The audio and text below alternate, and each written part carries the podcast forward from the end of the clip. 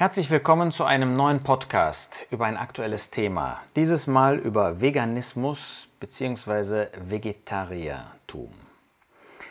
Ein Arbeitsgericht im britischen Norwich hat ethisch motivierten Veganismus als philosophische Weltanschauung eingestuft und damit entschieden, dass Veganismus unter das sogenannte Diskriminierungsverbot fällt.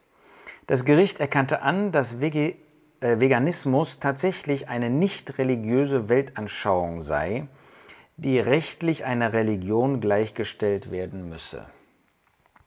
Das ist interessant.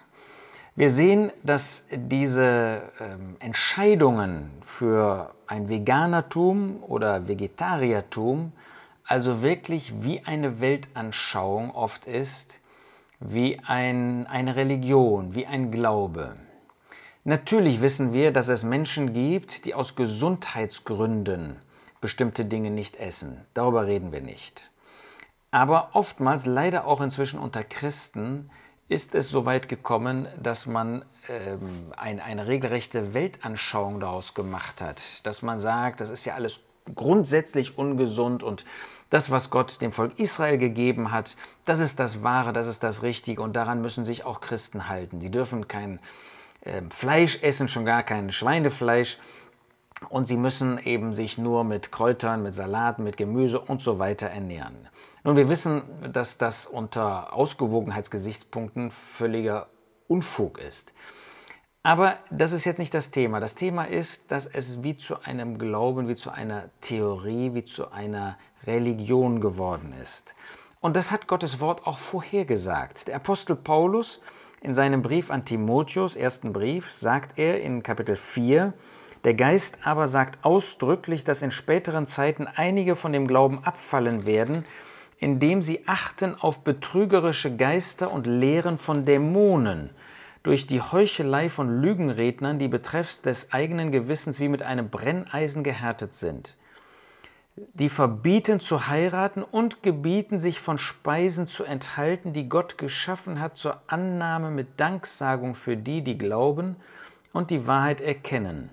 Denn jedes Geschöpf Gottes ist gut und nichts verwerflich, wenn es mit Danksagung genommen wird, denn es wird geheiligt durch Gottes Wort und durch Gebet.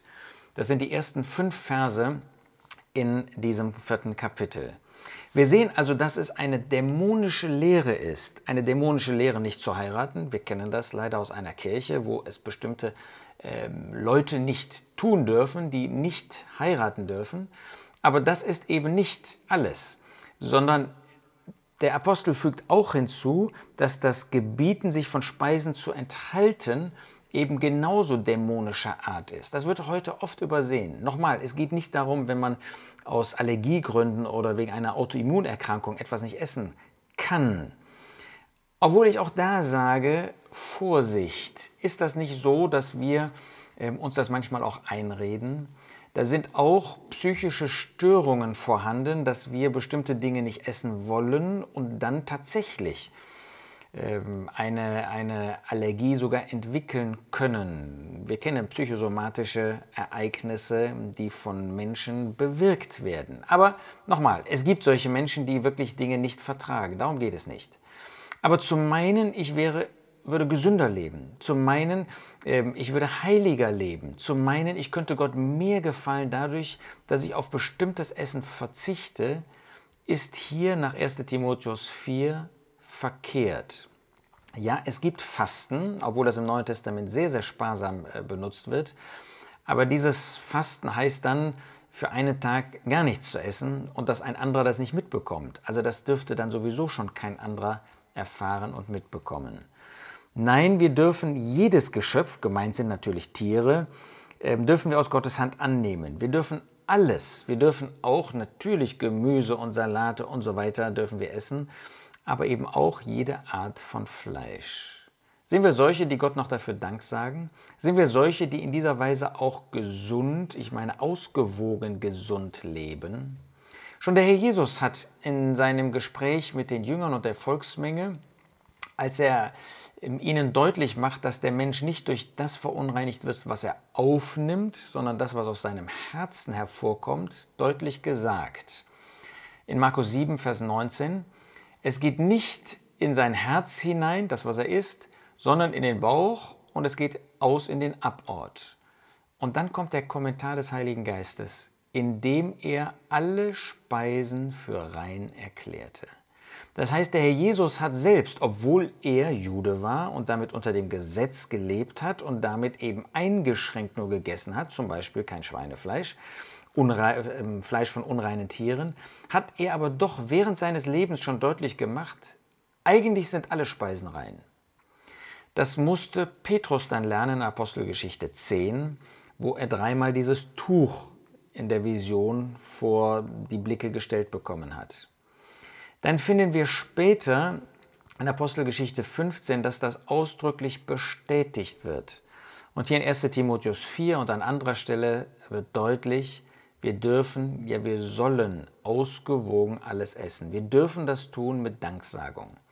Das heißt, wer aus Überzeugung, weil er meint, das wäre besser, als Vegetarier oder Veganer lebt, der hängt einer falschen, sogar einer bösen Lehre an. Ich sage nicht, dass er selbst dämonisiert wäre oder dergleichen. Aber der Ursprung dieser Vorstellung, das sagt Paulus hier ganz deutlich, ist von Dämonen. Und damit wollen und sollen wir als Christen nichts zu tun haben. Wenn wir also als Christen mit so jemandem zu tun haben, dann sollen wir ihn aufklären, dann sollen wir ihm deutlich sagen, das ist nicht von Gott und das will Gott auch nicht. Ausdrücklich, jedes Geschöpf ist gut und nichts verwerflich. Wir mögen das eine mehr als das andere, ist ja völlig klar. Und es gibt unterschiedliche Kulturkreise, wo auch ganz unterschiedliche ähm, Tiere gegessen werden. Das müssen wir nicht alles mögen. Aber wir dürfen nicht dem Prinzip nach, wir dürfen nicht von vornherein Dinge ausschließen und sagen, das ist nicht gut, das ist verkehrt. Sondern wir dürfen alles und wir sollen alles aus Gottes Hand annehmen und mit Danksagung. Es wird durch Gottes Wort und durch Gebet geheiligt. Das heißt, Gottes Wort zeigt uns, dass das gut ist für uns, dass wir das zu uns nehmen dürfen. Und natürlich danken wir auch dafür. Wir dürfen eine grundsätzliche Haltung der Dankbarkeit haben für alles das, was Gott uns schenkt. Lasst uns in diesem Punkt nicht nachgeben. Lasst uns in diesem Punkt nicht weich werden und nicht Zeitströmungen folgen. Sie sind dämonischer Art. Es sind betrügerische Geister und Lehren von Dämonen. Und davon wollen und müssen wir uns absondern, das müssen wir zurückweisen. Wir danken Gott für alles das, was er uns zur Mahlzeit als Essen schenkt.